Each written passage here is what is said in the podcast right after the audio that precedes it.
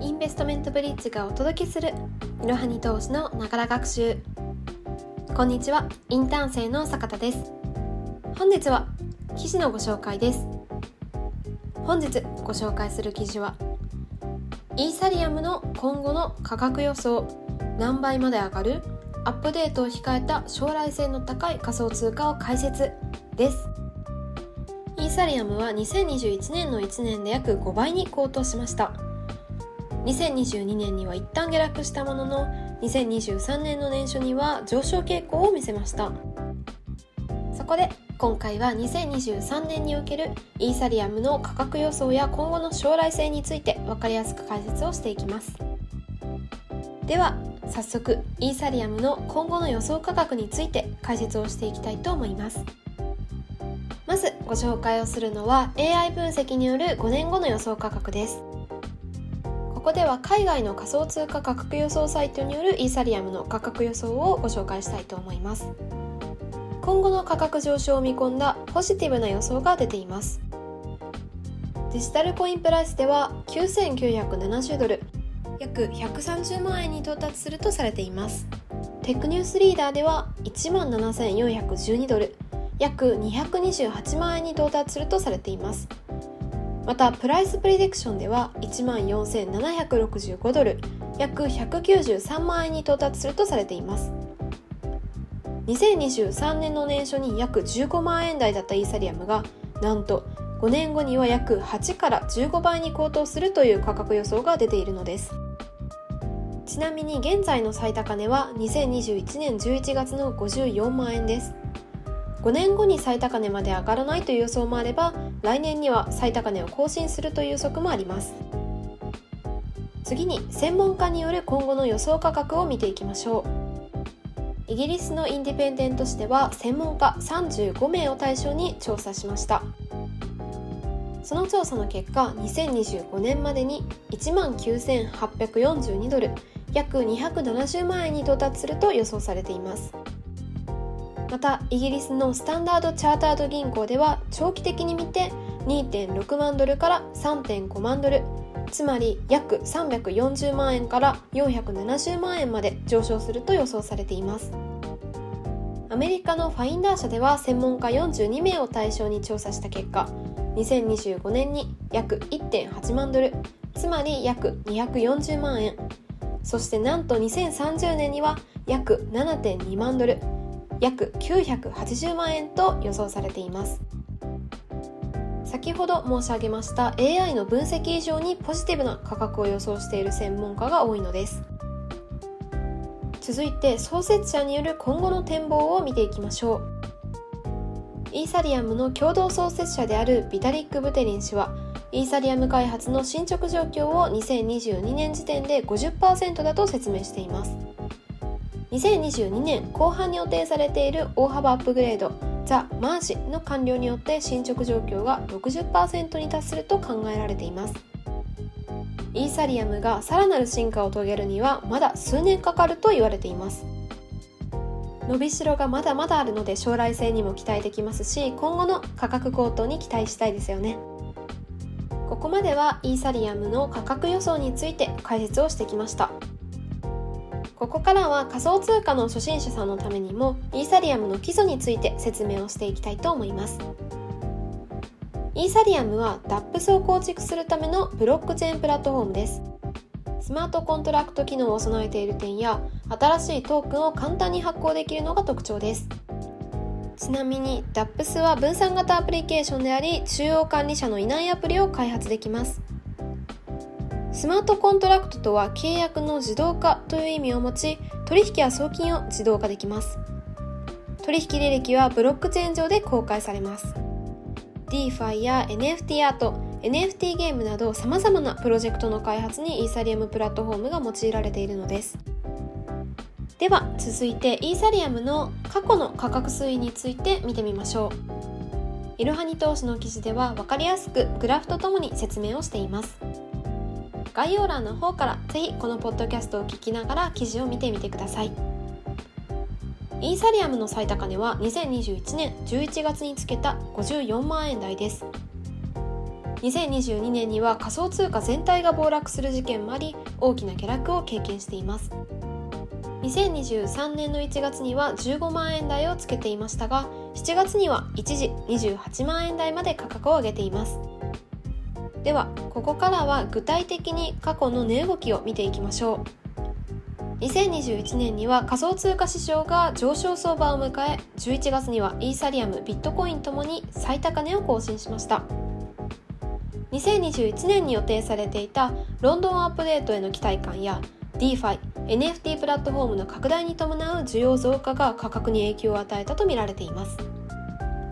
2022年には仮想通貨市場の暴落に影響を受けイーサリアムも急落しています。2022年の初頭は42万円台でしたが市況の悪さもあり6月には一時13万円台を割り込みました。8月のロンドンアップデートでバーン焼却が実装されました。イーサリアムの枚数が減って価値が高まると考えられています。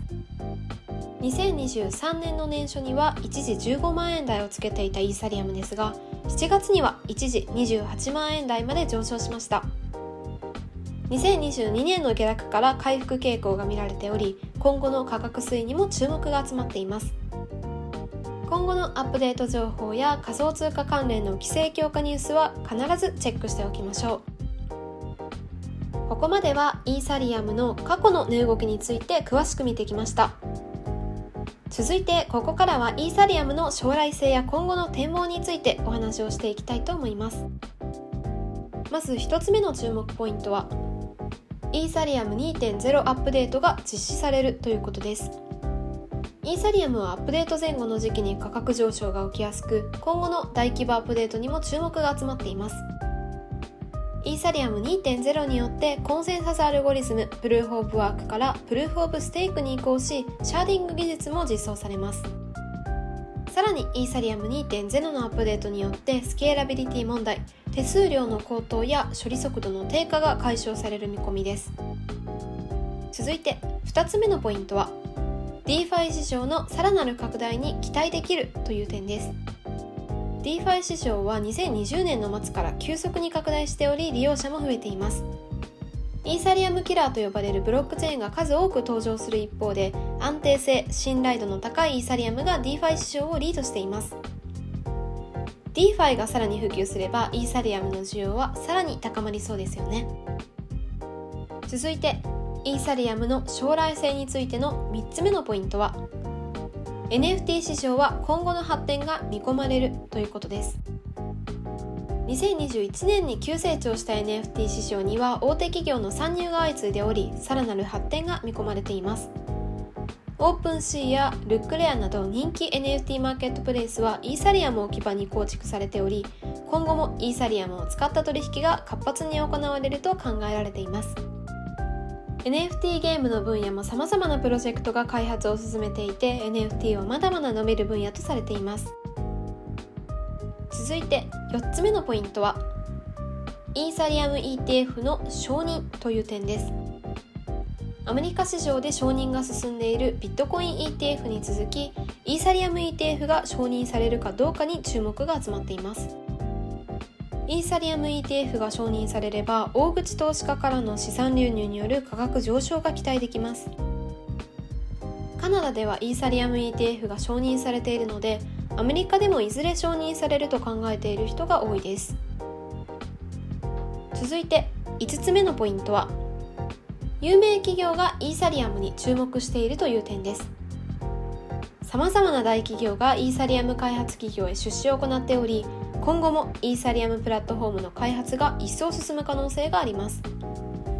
例えばイーサリアム開発プロジェクトと連携出資した企業といえば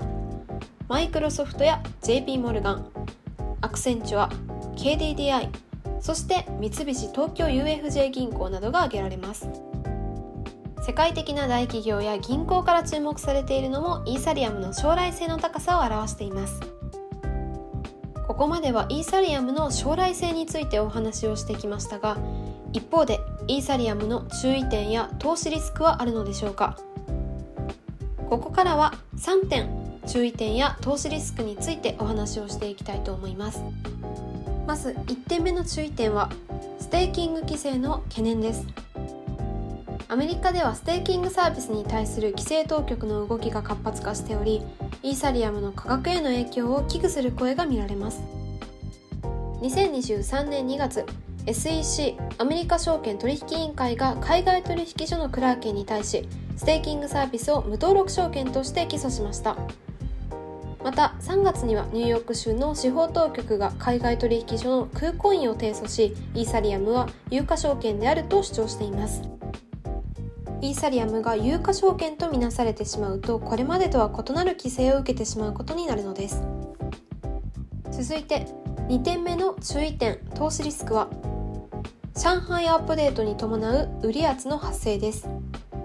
2023年4月の上海アップデートによって大量のイーサリアムが市場に放出されイーサリアムの価格が下落すると懸念する声が見られています。